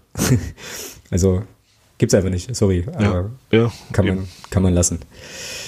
Ja. Genau. Passt halt so ein bisschen zu Idiotie und äh, ja, lässt einen ratlos zurück. Ja, genau. Ja, und um nochmal zu diesem Union-Kollegen zurückzukommen, also äh, ja, da ist natürlich das Beileid halt auch bei der Familie, ist ganz klar ähm, so. Also, aber wie gesagt, also ich weiß nicht, ob ich dann irgendwann vielleicht doch mal zu alt werde für den Scheiß, aber wie gesagt, ey, Alter, wirklich, es ist Fußball, ja. Und meine Fresse, nur weil der, keine Ahnung, nur weil Person XY, was weiß ich, was für einen farbigen Schal trägt, was, also ich verstehe ich nicht, wirklich nicht, was Leute dann dazu bewegt, da solche, also solche Sachen zu machen. Weißt du? Was ist denn? Also, naja. Aber also ich glaube, das werde ich, das, das wird mir nie mehr in den Kopf gehen. Einfach, das geht nicht. So. Und ähm, da war ja dann auch die Anteilnahme in den sozialen Medien, jedenfalls äh, von allen Vereinen rundherum, ähm, auch sehr, sehr groß, was ich auch total richtig und okay fand. Ja, sehr, sehr unschöne Geschichte. Ähm, Apropos Anteilnahme, ja. darf ich eine Empfehlung aussprechen? Gerne. Ähm, ihr habt über 120 Minuten da einen sehr schönen Text zum Thema Trauer und Fußball gemacht. Uh, das ist aber schön, dass du den ansprichst. Genau. Ähm, weil du das gerade, ja, der war gut, der war wirklich gut. Ähm, das passt da ganz gut. Ja. Thema Anteilnahme etc. Wollte ich nur mal sagen. Da werde ich den jetzt mal ganz schamlos hier noch mit verlinken.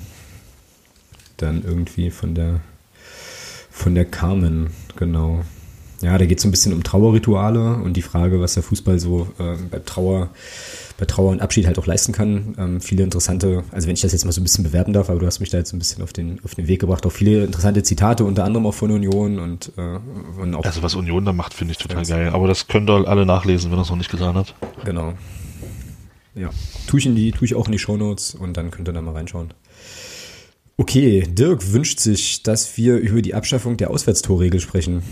Finde ich scheiße. Gut, alles klar.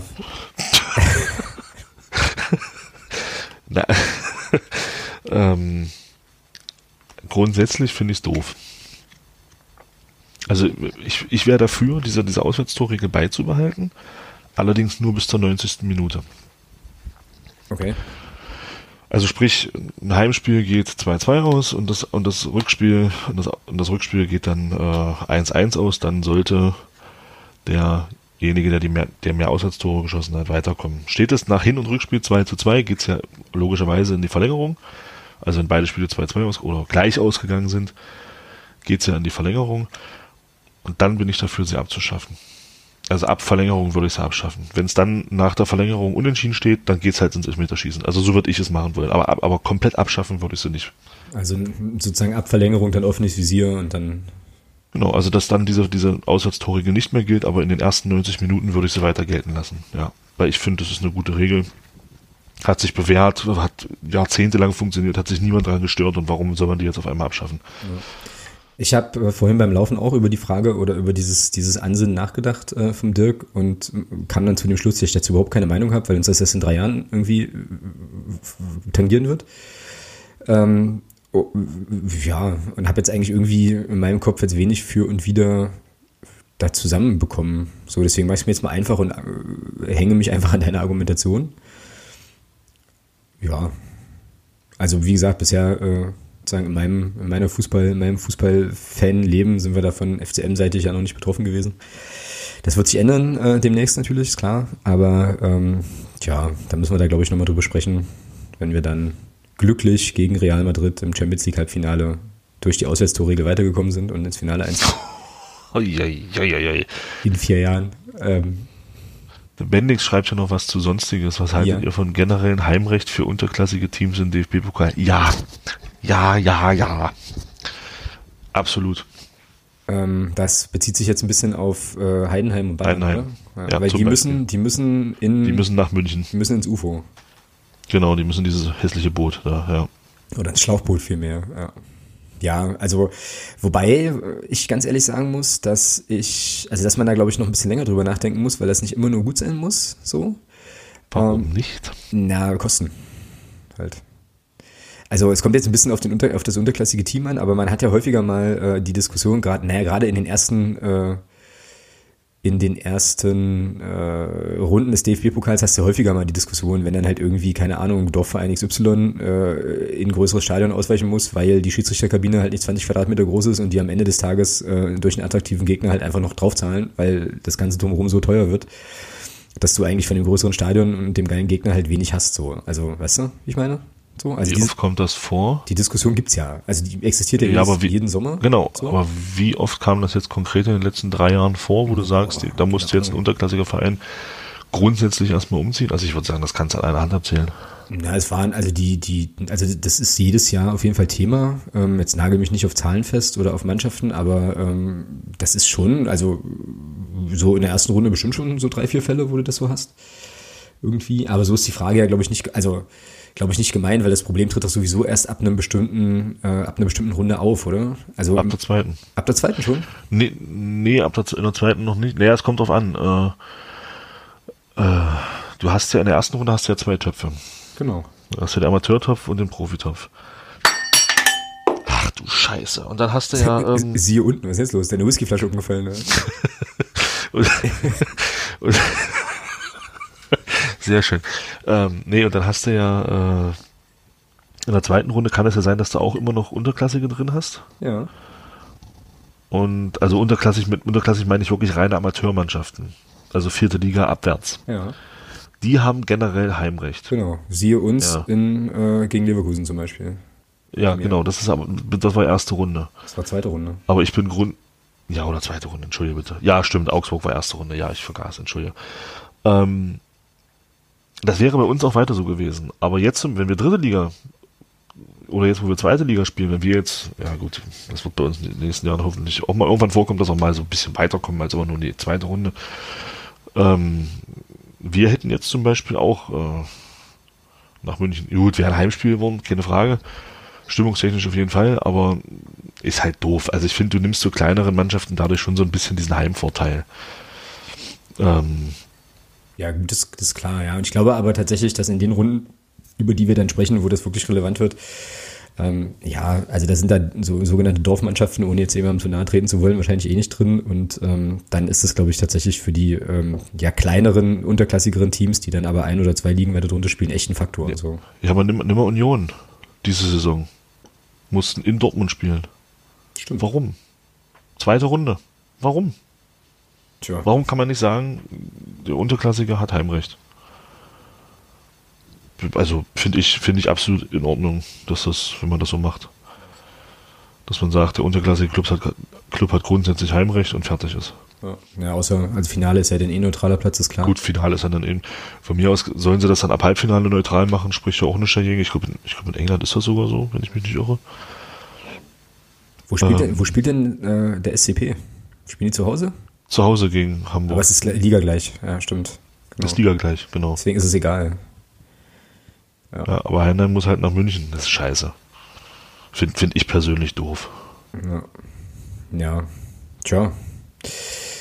Ja, ihr hört mich schon wieder ratlos. Also ich habe da schon wieder irgendwie nur so mäßig gute Meinung zu. Aber ähm, ja. Also ich glaube, das habe ich letzte Woche aber auch schon mal gesagt. DFB-Pokal ist ja für mich irgendwie immer nur einmal im Jahr. Von daher, ähm, ja. ja, ist ja so. Äh, genau. Gut, was haben wir denn noch? Ähm, eine Sache haben wir noch. Und zwar heute frisch reingekommen. Äh, Rainer Koch war in Magdeburg und hat sich mit Matze Niedung aus dem Aufsichtsrat ähm, zum Thema Faninteressen ausgetauscht. Ich weiß nicht, ob du die Meldung schon gesehen hast. Wahrscheinlich schon, ja. oder? Ja, habe ich. Deine über, Meinung? Über die Gruppe. Hm. Ja, grundsätzlich finde find ich es immer positiv, wenn man miteinander und nicht übereinander spricht. Ähm, von daher, da wir ja nicht wissen, was da besprochen wurde, äh, ja, kann man da sicherlich nicht viel zu sagen, aber grundsätzlich finde ich solche Gespräche gar nicht so doof, muss ich sagen. Ja, na, ich, also geht mir ähnlich, dass ich halt schon auch sagen muss, also es ist natürlich immer besser, miteinander zu sprechen, als wenn man nur übereinander spricht, so, das ist schon so. Ähm, mir ist ein Satz, er hat mich so ein bisschen angesprungen, als ich die Meldung gelesen habe, ähm, auf der Club-Homepage, ähm, und zwar ist das ein Zitat von dem, von dem Dr. Koch, der, der, der hier zitiert wird mit den Worten, es zeigt sich immer wieder, dass die Positionen des Gegenüber nur verstanden werden können, wenn man sich mit ihnen auseinandersetzt und Argumente gerne auch kontrovers gegenseitig, gegenseitig austauscht. Da musste ich ein bisschen schmunzeln, weil ich mich erinnern kann, dass ähm, es doch mal irgendwann so ein, so ein Ding gab, wo ähm, Fanvertreter, Fanvertreterinnen und DFB-Funktionäre zusammenkamen und hinterher so ein bisschen berichtet wurde, dass äh, irgendwie Grindel auf seinem Handy spielte die ganze Zeit, die gar nicht zugehört haben. Ähm, das Ganze sozusagen so angelegt war, dass man da gar nicht richtig in die Kontroverse kam und also sozusagen alles getan hat, um eben nicht in den Austausch zu treten. Und äh, da musste ich dran denken, als ich das las und dachte mir so, also prinzipiell hat er natürlich recht, würde wahrscheinlich jeder unterschreiben, aber da muss man es eben auch generell auch in so einem Verband eben irgendwie komplett, äh, komplett leben, so. Ähm, ja, also von daher, ja klar. Ne? Also es ist immer besser, äh, miteinander im Gespräch zu sein. Und ich glaube, wir haben mit Matthias Niedung auch äh, einen absolut kompetenten äh, Menschen, der ähm, da auch unsere Interessen definitiv vertritt auch und ähm, da gute Sachen macht. Ich bin jetzt noch nicht so richtig sicher, was bei rauskommen wird am Ende so. Ähm, aber scheinbar, also so wie es zumindest hier dargestellt ist auf der, äh, auf der Club-Homepage, gab es ja da schon noch ein bisschen noch eine Initiative von Mario Kalnick, der quasi irgendwie dieses Gespräch angebahnt hat. Äh, also jedenfalls steht's hier, steht das hier so. Beide wurden durch Geschäftsführer Mario Kalnick zusammengebracht, um sich über Fanbelange und Interessen auszutauschen. Kann jetzt prinzipiell erstmal nicht schaden, so irgendwie. Ob das jetzt was Substanzielles ist oder nur eine Imagegeschichte, wird man sehen. Das wird sich ja dann an Taten erweisen, letzten Endes. Ja. Genau. genau. Ja, wird sich dann zeigen. Also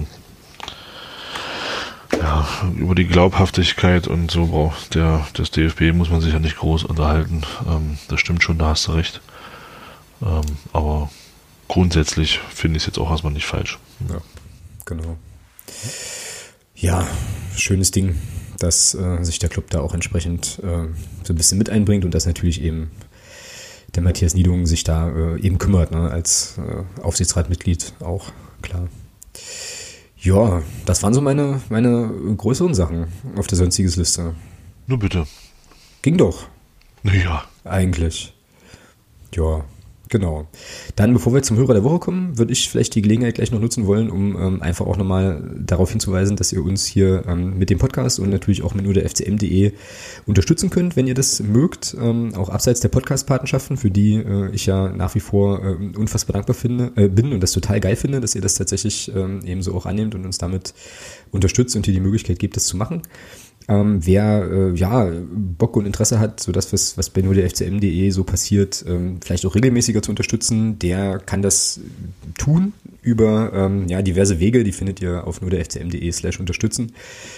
Ähm, würde mich auf jeden Fall sehr, sehr freuen und äh, hilft auf jeden Fall, jedes Projekt äh, am Leben zu halten, weiter zu betreiben. Ähm, und ja, also steht auch dann auf der Unterstützerseite, aber alles äh, Geld, was sozusagen über diese Wege hier reinkommt, äh, dient jetzt nicht dazu, dass wir jeden, äh, jedes Jahr einen dicken, fetten Urlaub auf Malle machen und da ähm, in Lös-Lachs-Tradition da irgendwie auf die Pauke hauen, sondern äh, ja, fließt halt zu 100 Prozent hier, hier in dieses äh, Projekt natürlich ein und ermöglicht uns verschiedene Sachen, wie zum Beispiel ja, Auswärtsfahrten, ähm, darüber erzählen, darüber berichten, ähm, Technikanschaffungen und so weiter. Also das ist schon ähm, nicht unwichtige, eine nicht unwichtige Geschichte. Und wie gesagt, wenn der eine oder die andere Bock hat, da äh, mal vorbeizuschauen, dann tut es gerne. Ich freue mich da sehr drüber und genau, wollte ich an der Stelle nur noch mal, mal wieder eingeflochten haben, so. Dann kommen wir zum Hörer der Woche und da habe ich eine Nominierung und die würde ich ja gerne noch musikalisch untersetzen. Mal gucken, ob das funktioniert oder ob ich euch das antun möchte, weiß ich nicht genau. Ich möchte nämlich gerne den Steffen aus der Unterstützerinnen und Unterstützergruppe nominieren. Ihr erinnert euch vielleicht, auch wenn es jetzt schon eine Woche her ist, in der letzten Folge suchte ich ein Lied. Und zwar dieses obskure Eurodance-Gedöns-Trash-Lied, was da in Ingolstadt lief. Und der Steffen hat das tatsächlich gefunden. Ähm, es ist, es stammt von den PR Twins featuring Alpha und das Lied heißt Schanzer Stolz und ist aus meiner ganz persönlichen Sicht so gruselig, dass es schon wieder kultig ist. So, ähm, also ihr könnt es. Ich mehr dran erinnern. Boah, warte, da muss ich das jetzt mal. Nein! Doch, doch, doch, doch. Oh, verdammt. Ich werde, ich werde versuchen, das jetzt hier vorzuspielen. Ähm, warte mal ganz kurz. Ich brauche dazu hier mal kurz die Jeopardy-Melodie. Oder du erzählst was Schönes.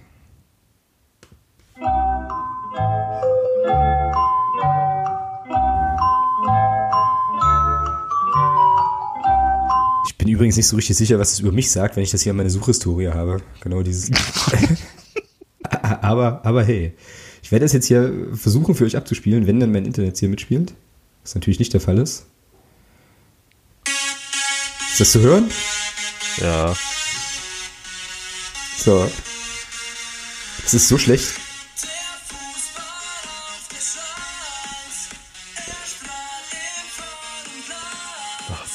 Ja, mehr, also soll reichen an der Stelle.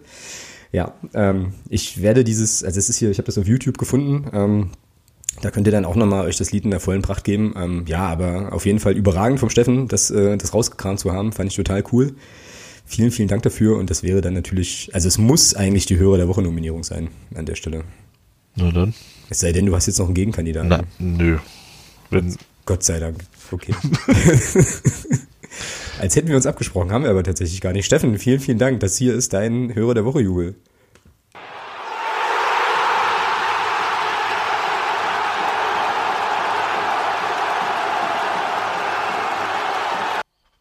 Jo, schönes Ding.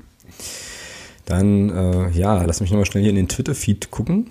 Aber die Leute sind jetzt, glaube ich, haben jetzt, glaube ich, alle irgendwie Hörsturz, danke. Gern geschehen. ja, ich poste das, äh, wie gesagt, ich poste das Lied in den Show Notes. Äh, seht ihr dann, wenn, das, wenn die Folge veröffentlicht ist, ähm, beziehungsweise den Link zum Lied und dann könnt ihr da alle nochmal noch mal reinhören. Yippie. Yeah, genau. Ja, und dann sind wir durch für heute. Oh, dann doch, schon. Dann doch relativ, relativ kompakt. Wie steht's in der Champions League? 0-0 und 0-0. Okay, also auch nichts verpasst. So, genau. Gut, dann ähm, ja, hören wir uns nächste Woche wieder. Dann geht es äh, gegen Paderborn, oder? Das ist so dann schon das Heimspiel? Ja, haben wir da einen Gast? Nö, aber wir können ja einen einladen. Also liegt ja auf der Hand, wen man da ansprechen könnte. Lieber Stefan, wenn du hier zuhörst. Und alle anderen. Bevor ich, bevor ich dir eine WhatsApp geschrieben habe, hast du vielleicht Lust, nächste Woche zu uns in den Podcast zu kommen? Äh, Oder vielleicht auch jemand von den anderen Jungs. Muss ja nicht unbedingt ja, genau. sein. Ja, bitte kreuze an. Ja, nein, vielleicht. Genau. Aber virtuell, nicht auf dem Rechner kratzen. So. Genau. Ja, ähm, das können wir, äh, also wäre, wär, glaube ich, ganz cool. Können wir uns auch nochmal so ein bisschen über ähm, ja, den Status von Herrn Schwede äh, unterhalten und, ähm, und so. Also sollten wir auf jeden Fall ins Auge fassen an der Stelle. Genau. Ja, ansonsten hast du das, das letzte Wort, glaube ich, heute. Ich? Ja. Ich sag schon mal Tschüss. Okay. ja, naja, allen, die fahren, viel Spaß in Bielefeld und bringt nach Möglichkeit drei Punkte mit. So machen wir es. Thomas, dir noch einen schönen. Ebenso. Wir hören uns. Genau. Alles klar. Dann, äh, ja, bis zur nächsten Woche. Macht's gut. Tschö. Tschüss.